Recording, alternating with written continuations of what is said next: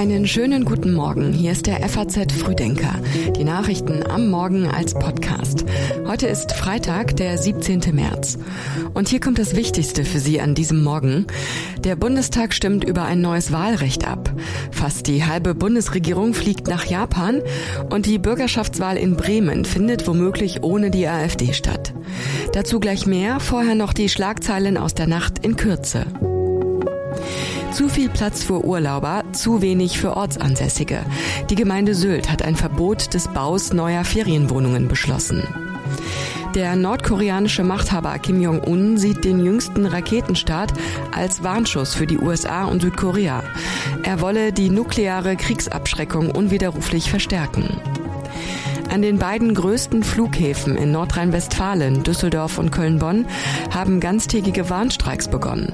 Nach vorläufigen Angaben fallen heute voraussichtlich hunderte Flüge aus. Die Texte für den Frühdenker-Newsletter hat Sebastian Reuter geschrieben.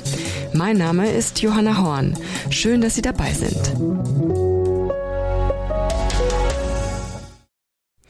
Der Bundestag stimmt heute über ein neues Wahlgesetz ab. Das sieht vor, dass die bisherige Zweitstimme entscheidendes Kriterium für die Zuteilung von Bundestagsmandaten wird. Der Bundestag soll so in Zukunft nicht mehr als 630 Sitze haben. Der Gewinn eines Wahlkreises würde dann nicht mehr automatisch dazu führen, dass der Sieger ein Mandat erhält. Nach dem neuen Gesetz würde eine Partei, die insgesamt weniger als fünf Prozent der Stimmen bekommt, gar kein Mandat im Bundestag erhalten. CSU-Chef Markus Söder kritisiert den Plan der Ampelkoalition scharf. Wir betrachten es tatsächlich als eine Attacke auf die Demokratie. Wir sind wirklich bereit, über die Verkleinerung zu reden des Bundestages. Aber dass weite Teile Bayerns an der Stelle nicht mehr die Chance haben, abzustimmen und quasi ihre Stimme verloren ist, das ist nicht akzeptabel. Deswegen werden wir nicht zustimmen offen für Gespräche sein bis zur letzten Sekunde und im Zweifelsfall auch dann klagen, weil wir das für verfassungswidrig halten. Söder sagt weiter, dass die Änderung dazu führen könnte, dass nach jeder Legislaturperiode das Wahlrecht geändert würde. 2021 lag das in Bayern erzielte Zweitstimmenergebnis der CSU auf den Bund umgerechnet bei 5,2 Prozent. Sollte es bei der Wahl 2025 unter die 5 Prozent Marke rutschen, bliebe die CSU ohne Abgeordnete im Bundestag, selbst wenn ihre Kandidaten in den meisten bayerischen Wahlkreisen weiter am meisten Stimmen bekämen. In letzter Minute hat Frankreichs Präsident Macron eine Abstimmung über die Rentenreform in der Nationalversammlung abgesagt. Eine Viertelstunde vor Beginn der Abstimmungsdebatte hat er eine Kabinettssitzung im Élysée-Palast einberufen. Bei dieser Eilsitzung ist beschlossen worden, auf Verfassungsartikel 49 zurückzugreifen und die Rentenreform ohne die Nationalversammlung durchzusetzen. Macron hat die Entscheidung mit zu großen finanziellen Risiken gerechtfertigt. Er könne nicht die Kreditwürdigkeit Unabhängigkeit Frankreichs aufs Spiel setzen. Frankreich ist hoch verschuldet und will mit der Anhebung des Renteneintrittsalters von 62 auf 64 Jahre mindestens 17 Milliarden Euro pro Jahr einsparen. Nach der Entscheidung der französischen Regierung haben in Paris rund um den Place de la Concorde tausende Menschen demonstriert.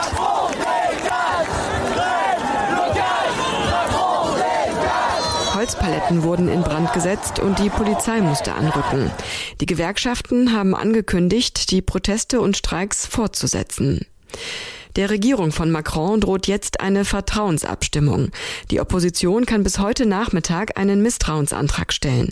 Und am Montag könnte es dann zur Abstimmung kommen. Ob die Regierung diese übersteht, ist unklar. Bundeskanzler Olaf Scholz fliegt heute zu den ersten deutsch-japanischen Regierungskonsultationen nach Tokio. Begleitet wird er von gleich sechs weiteren Ministerinnen und Ministern aus seinem Kabinett. Mit dabei sind auch Wirtschaftsminister Habeck, Außenministerin Baerbock, Verteidigungsminister Pistorius, Innenministerin Faeser, Finanzminister Lindner und Verkehrsminister Wissing. Japan hat im Moment die Präsidentschaft in der G7-Gruppe der wichtigsten westlichen Industrienationen inne. Die Regierungskonsultationen dienen deutschen Regierungskreisen zufolge dazu, zu erfahren, wie Japan seine Importabhängigkeit zum Beispiel von China abbauen will. Bei einem Wirtschaftsdialog wird es außerdem über eine engere Zusammenarbeit gehen, auch im Rüstungsbereich. Beide Staaten hatten sich nach dem Zweiten Weltkrieg starke militärische Zurückhaltung auferlegt. In den vergangenen Jahren hatte sich das aber deutlich verändert. Es werde weitere gemeinsame Militärmanöver geben, hieß es in deutschen Regierungskreisen. Scholz hatte nach dem russischen Angriff auf die Ukraine dafür plädiert, die Kontakte mit Demokratien auf anderen Kontinenten zu stärken. Der schlingernden Credit Suisse helfen hohe Milliardenkredite der Schweizer Notenbank. Experten werten das in der aktuellen Situation als wichtigen Schritt. Verluste drohen aber auch deutschen Banken. Kredite von bis zu 50 Milliarden Franken sollen der Credit Suisse helfen, in der aktuellen Bankenkrise verloren gegangenes Vertrauen von Kunden und Anlegern zurückzugewinnen. Dafür brauche es aber noch einige Zeit. Denn mit der First Republic Bank ist gestern eine weitere amerikanische Bank ins Wanken geraten. Ihr Aktienkurs ist wegen des Abzugs von Kundeneinlagen um 39 Prozent abgestürzt. Trotz der Turbulenzen am Bankenmarkt hat die Europäische Zentralbank die Leitzinsen noch einmal angehoben. Im Rahmen der sechsten Erhöhung in Folge sind die Zinsen noch einmal um 0,5 Prozentpunkte gestiegen. Zugleich hat sich EZB-Präsidentin Christine Lagarde zurückhaltend über den weiteren Kurs der Notenbank geäußert. We also have a toolbox die EZB verfüge notfalls über alle erforderlichen Instrumente, um eine Ausweitung der aktuellen Krise zu verhindern. Die sei aber nicht in Sicht. Der europäische Bankensektor sei robust aufgestellt, so Lagarde weiter. Dennoch wird die Zinswende aus Sicht des Deutschen Instituts für Wirtschaftsforschung auch Banken in Deutschland belasten. Es sei sehr wahrscheinlich, dass auch im Euroraum und in Deutschland einige Banken große Verluste realisieren werden, heißt es. Und so dürften sich einige Bankkunden die Frage stellen, wie sicher ist mein Geld auf der Bank im Moment? Dazu sagt Finanzexperte Hermann Josef Tenhagen von finanztipp.de, also wenn Sie Ihr Geld auf einer äh, deutschen oder EU-Bank haben und Sie haben nicht mehr als 100.000 Euro auf dem jeweiligen Konto, würde ich sagen, Ihr Geld ist sicher. Ähm, auch darüber hinaus würde ich mir jetzt noch nicht die ganz großen Sorgen machen, aber diese 100.000 Euro, die sind äh, so sicher, wie man das mit Geldanlage im Augenblick machen kann. Die AfD in Bremen ist tief gespalten. Das könnte jetzt dazu führen, dass die Partei nicht an der Bürgerschaftswahl im Mai teilnehmen darf. Für die Wahl am 14. Mai hatte sowohl der AfD-Landesvorstand als auch eine sich als Notvorstand bezeichnende Gruppe anderer Mitglieder des Bremer AfD-Landesverbandes eine Kandidatenliste beim zuständigen Wahlamt eingereicht.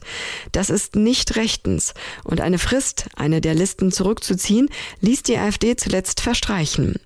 Heute entscheidet das zuständige Wahlamt über die zur Bürgerschaftswahl zugelassenen Kandidatenlisten.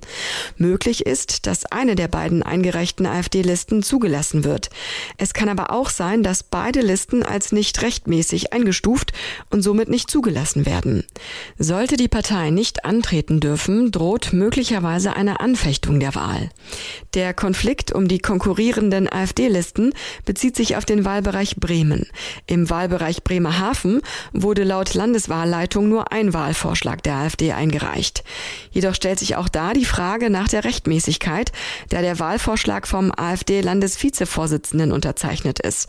Dessen Vollmachten werden jedoch vom Notvorstand bestritten. Und im geschriebenen FAZ Frühdenker Newsletter geht es außerdem um die Frage, brauchen Wohnungseigentümer für jede bauliche Veränderung auf ihrem Grundstück einen Beschluss der Gemeinschaft? Darüber urteilt heute der Bundesgerichtshof. Konkret geht es um einen Fall aus Bremen. Dort streiten in einem Doppelhaus lebende Nachbarn darüber, ob einer von ihnen in seinem Teil des Gartens einen Pool bauen darf. Das Grundstück ist Gemeinschaftseigentum. Mit dem heutigen Urteil hat der Streit hoffentlich ein Ende. Mehr dazu und auch alle anderen Themen aus dem heutigen Frühdenker finden Sie online auf faz.net. Den nächsten FAZ Frühdenker zum Hören gibt es Montag früh ab 6 Uhr wieder. Wir wünschen Ihnen einen entspannten Freitag und ein erholsames Wochenende.